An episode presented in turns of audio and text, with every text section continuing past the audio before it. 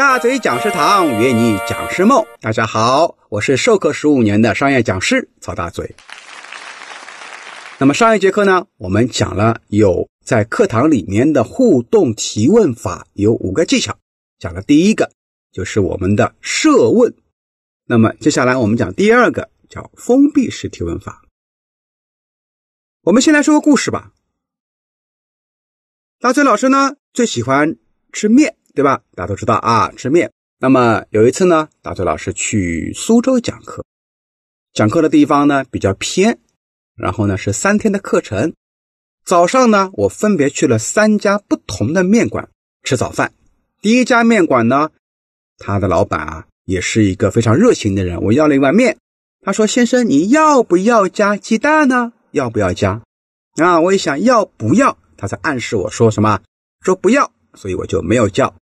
第二天我去了另外一家，他问我是你要加什么小菜，我一想加什么小菜，哎，我想不出来加什么小菜，而且呢那个时候人流量比较多，我就后来最终还是没有选择。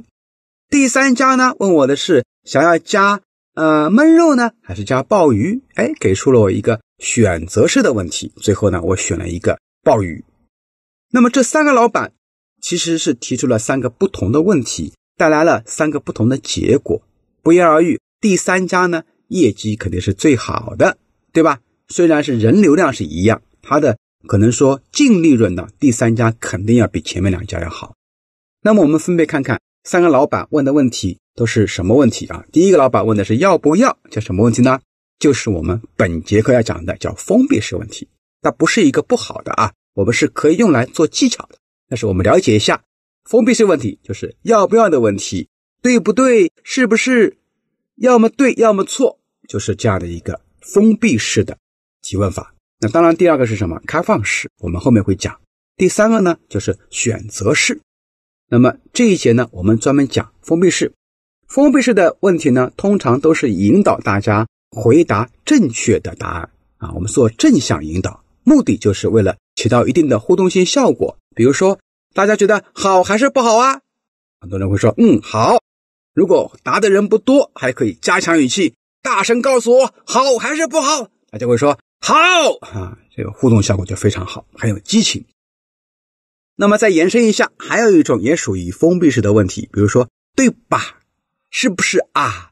对不对啊？这样带点语气词的提问，其实就是在引导大家做出认同。再说对吧？是不是啊？的时候，你的头呢，同时也要跟着点起来，嗯，对吧？是不是啊？啊，头点起来啊，你们可能看不到我的点点头啊。那么，然后呢，学员的头呢也会跟着点下去，因为我们做了一个肢体认同，也是一个催眠技巧，用肢体去带动大家做出认同，效果会更加的出色。那么上课呢，也是一个不断引导学员认可的过程，只有学员。打内心认同你了，他才愿意按照你说的方法去做。好了，我们下一节课呢，继续分享其他重要的课堂提问技巧，开放式提问法，请持续关注大嘴教你当讲师。我们下一节课精彩的内容再见，拜拜。